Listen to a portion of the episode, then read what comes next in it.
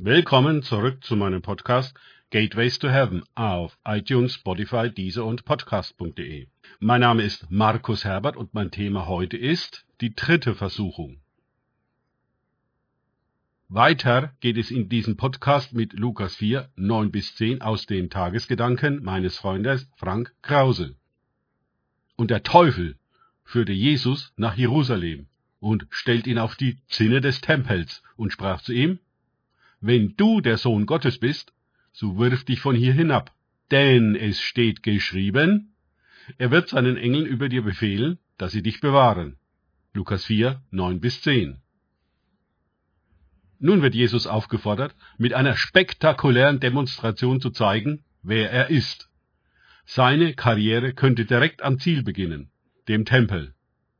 Warum den ganzen Stress von drei Jahren harter Arbeit auf sich nehmen? Warum nicht all die Bewährungsproben und Konflikte überspringen und gleich ganz vorne mitspielen? Du bist doch Jesus. Jesus würde noch zum Tempel kommen, auf einem Esel, nicht gerade aufsehenerregend.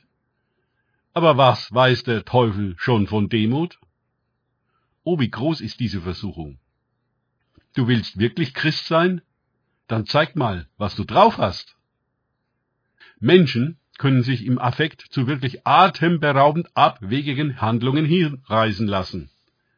Ich erinnere mich an solche Aktionen, in denen sich die Akteure vollkommen daneben benahmen aber meinten, ihre Stunde sei gekommen, in der Öffentlichkeit aufzutreten und sich als Prophet, Apostel oder den Messias selbst zu outen und der Gemeinde eine klare Ansage zu machen, was die Stunde geschlagen hat.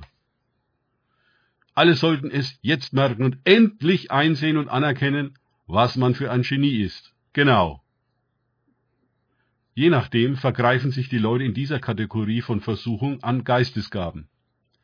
Sie weissagen und lehren, äh, belehren und proklamieren das Blaue vom Himmel herunter. Sie manipulieren und agieren, suggerieren und brillieren mit beeindruckenden Zeichen und Wundern und setzen sich mächtig in Szene. Wer nicht auf sie hört, wird kurzerhand verflucht. Auch da gibt es kein Pardon. Machtmissbrauch ist ein großes und schwerwiegendes Thema in der Gemeinde.